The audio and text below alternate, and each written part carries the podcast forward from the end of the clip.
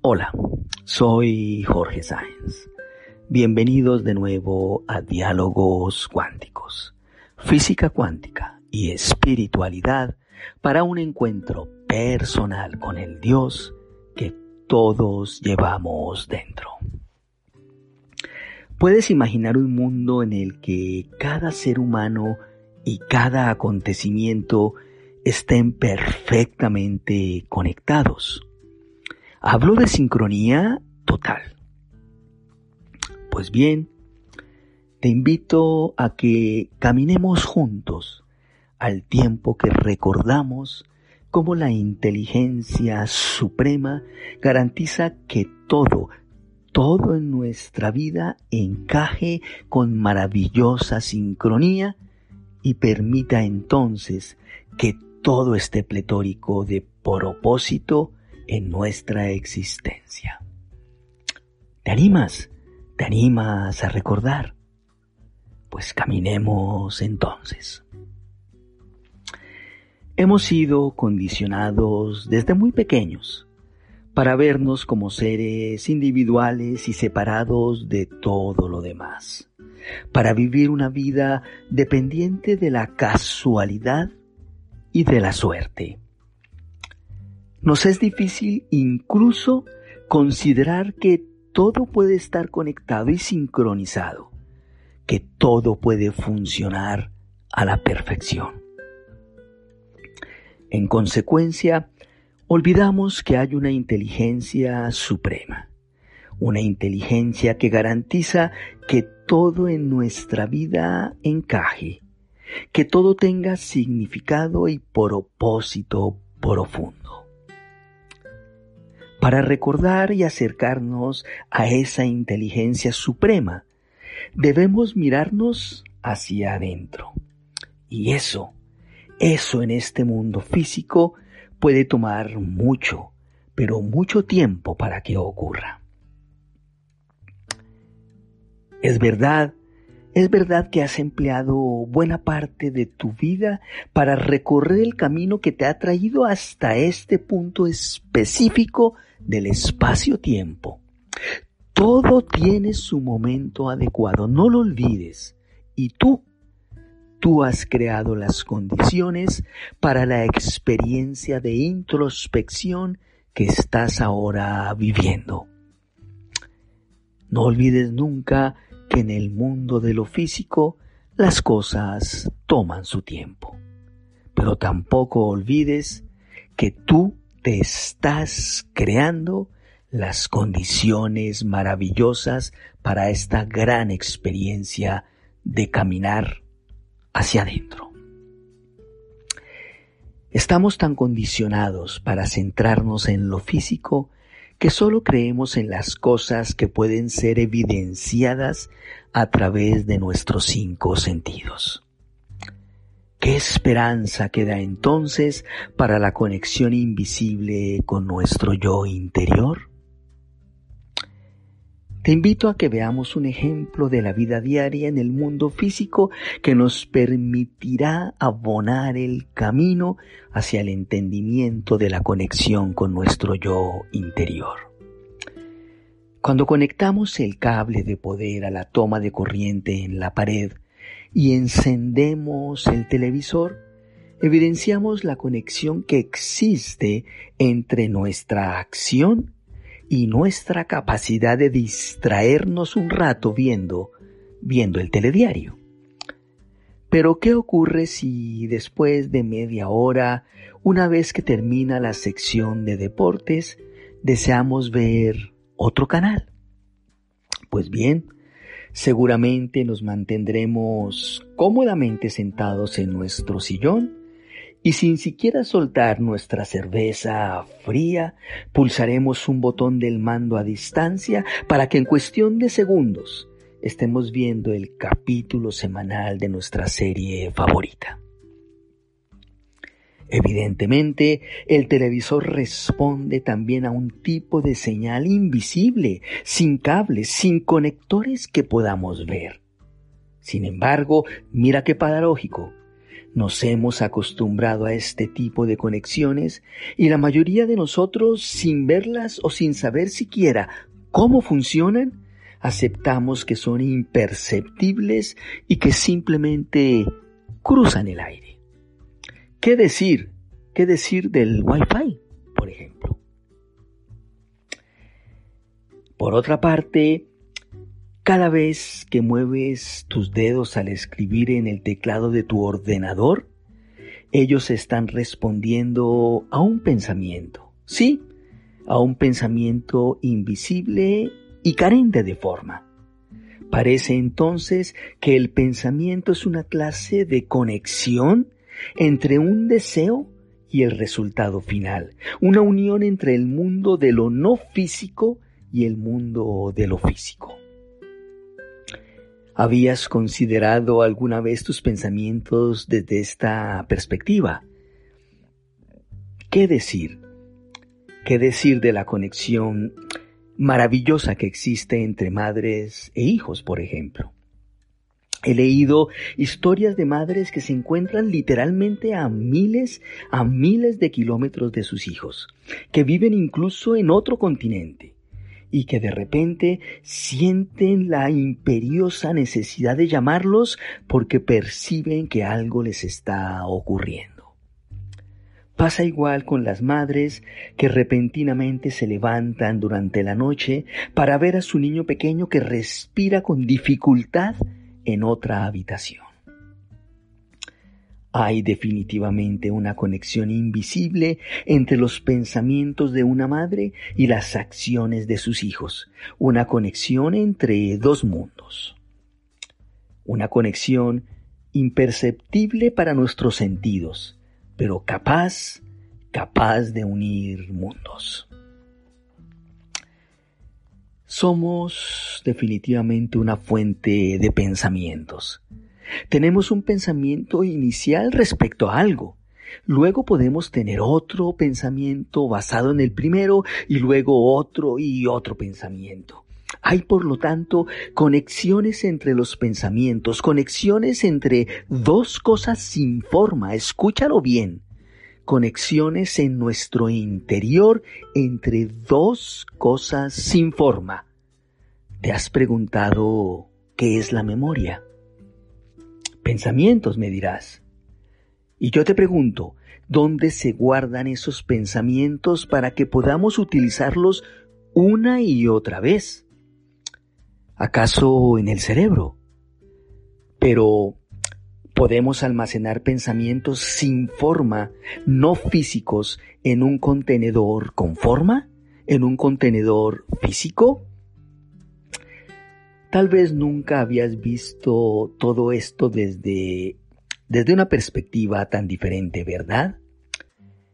Entonces, entonces la pregunta es, ¿qué es la memoria? ¿Y dónde se encuentra si no es en el cerebro? La no forma, o sea, el pensamiento, no requiere espacio, puesto que carece de dimensión. El pensamiento es ilimitado y en consecuencia nos resulta imposible comprenderlo exclusivamente desde la óptica de la forma. Se requiere entonces de otra dimensión, otra dimensión en la que los límites y los lugares de almacenamiento son innecesarios. Te preguntarás, pero ¿qué dimensión es esa? Si supones que esa dimensión en la que no hay límites, en la que no hay bordes, en la que estás totalmente en el infinito, si supones que esa dimensión es el campo cuántico de infinitas posibilidades, pues estás en lo cierto. Lo supremo e infinito que opera en nuestro universo corresponde a esa dimensión de este campo. Es en esta dimensión totalmente interconectada en la que los pensamientos se encuentran con otros y con otros y es posible entonces crear situaciones en sincronía.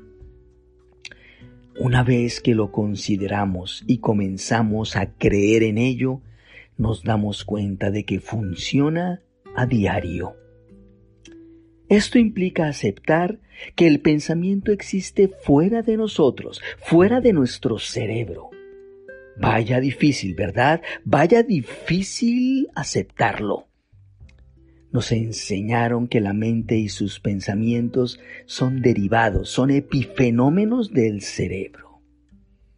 Sin embargo, la física cuántica abrió el camino para el entendimiento de la supremacía de la conciencia y así el cerebro y la mente comenzaron a entenderse como derivados, como epifenómenos de la conciencia. Esto explica de manera muy hermosa la conexión entre todo y todos y su correspondiente sincronía. El vínculo que existe entre acontecimientos aparentemente desconectados es en realidad el lazo de unión de los pensamientos, es la vibración que no podemos ver ni podemos definir. El pensamiento es energía que proviene de todos y esa energía, esa energía garantiza que la expresión de todos y cada uno de los individuos en el universo se manifieste en este universo cuántico, fluya sin restricción alguna y origine una conexión entre nuestros pensamientos y los de otras personas. Cuando nos abrimos a esta nueva posibilidad, las coincidencias dejan de sorprendernos y comenzamos a esperarlas incluso. Comenzamos a crearlas finalmente a voluntad. Estamos conectados gracias a los pensamientos. Ellos, ellos son la esencia misma del universo y, lo más importante, son algo, algo que podemos utilizar conscientemente.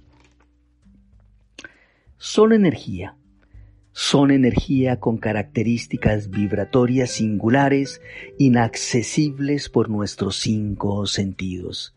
Así, el sexto sentido se convierte entonces en una nueva fuente de conocimiento.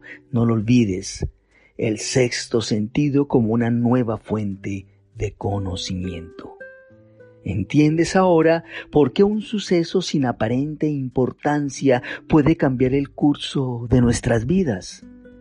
Nuestra disposición a seguir nuestra propia intuición nos concede el poder para crear. Nuestro universo obedece a un modelo sincronizado del que todos formamos parte. Todos y cada uno somos una partícula subatómica, aquí y en todas partes, siempre conectados con todo, pero comportándonos como seres singulares y únicos, siempre sincronizados a la perfección, sin espacio para las casualidades. Cada una de esas partículas subatómicas funciona individualmente de forma perfecta y enigmática, siempre en concierto con el resto de las partículas, sin importar el lugar del universo, en un mismo momento, sin intervalos de tiempo. Como parte de una coreografía maravillosa, tomamos decisiones sobre nuestras vidas al mismo tiempo que participamos en la consecución de una imagen más grande, más completa y más perfecta del universo. Así, las casualidades y la intervención del azar quedan descartadas. Hemos sido bendecidos con la capacidad de pensar porque gracias a ella nos alineamos en el universo. Igual que las partículas subatómicas, aunque nuestros sentidos nos induzcan a creer que todo es obra del azar, de la casualidad y de la suerte. Cuando entendemos que todo lo que se cruza en nuestro camino, todo lo que pensamos, sentimos y hacemos forma parte de la sincronía del universo, entonces nos deshacemos de todas las trabas que afectan nuestras vidas. comprendemos que transitamos el sendero de la sincronía. Nos convertimos en seres mucho más receptivos y confiados al saber que la inteligencia suprema que nos apoya funciona en perfecta armonía. Al darnos cuenta de que formamos parte de esta perfección en la que se incluyen por supuesto nuestros actos, intuiciones, pensamientos y situaciones, admitimos con certeza y alegría todas las coincidencias que parecían imposibles. Te estarás preguntando el papel de las relaciones humanas dentro de esta perspectiva de la sincronía, ¿verdad? Pues bien, las relaciones humanas nos revelan unas de las claves más importantes de la sincronía como extensiones individuales de una entidad única del campo universal, el desarrollo de relaciones positivas nos permite crear un entorno en el que la sincronía puede manifestarse. De esta manera, al ver las personas y las cosas del mundo, entendemos que estamos viendo otra versión de nosotros mismos. Es por eso que se dice que todos somos espejos de los demás y que debemos aprender a vernos en ellos como un reflejo. Es justo por esta razón que el desarrollo de las relaciones humanas es la actividad más importante de nuestras vidas. Todo lo que vemos a nuestro alrededor es una expresión de nosotros mismos. Las relaciones son una herramienta para nuestra evolución espiritual. Esto pasa obligadamente por reconocer que aquellos a quienes amamos como aquellos por quienes sentimos rechazo son nuestros espejos. Y esto, y esto no es fácil. Nos sentimos atraídos hacia las personas que tienen características similares a las nuestras y lo hacemos porque en su compañía podemos manifestar más de esas peculiaridades. Del mismo modo, sentimos aversión hacia las personas que reflejan las características que negamos de nosotros mismos, singularidades que no estamos dispuestos a aceptar. Cuando reconocemos que podemos vernos en los demás, cada relación se convierte en un instrumento para la evolución de nuestra conciencia. Todo pasa, todo pasa por reconocer que la naturaleza esencial del universo es la coexistencia de valores opuestos. Valor y cobardía, abundancia y escasez, bondad y maldad, todas están presentes en todos y cada uno de nosotros. A veces, a veces gastamos buena parte de nuestras vidas negando nuestro lado oscuro y terminamos proyectando esas características en quienes nos rodean. Un encuentro con una persona que no nos agrada es una gran oportunidad para descubrir una nueva faceta y dar un paso en el desarrollo de nuestro ser espiritual. Cuando conocemos y aprobamos nuestros rasgos negativos, entre comillas, no volvemos a juzgar nunca a otra persona y empezamos a ver nuestro ser completo. Para esto es necesario estar en paz con nuestra ambigüedad, asumir todos los aspectos de nuestra verdadera identidad. A veces nos cuesta reconocer en un nivel profundo que tener características negativas, entre comillas, no significa que seamos imperfectos. La presencia de lo que llamamos característica negativa solo significa que estamos completos, que podemos acceder a nuestro ser universal, al campo de infinitas posibilidades y permitimos entonces la manifestación de la sincronía. Hoy, hoy quiero entonces invitarte a agradecer por la perfección de la coexistencia de todas las características, las que llamamos positivas y las que llamamos negativas, como reflejo de las infinitas posibilidades que son la esencia misma de Dios. thank you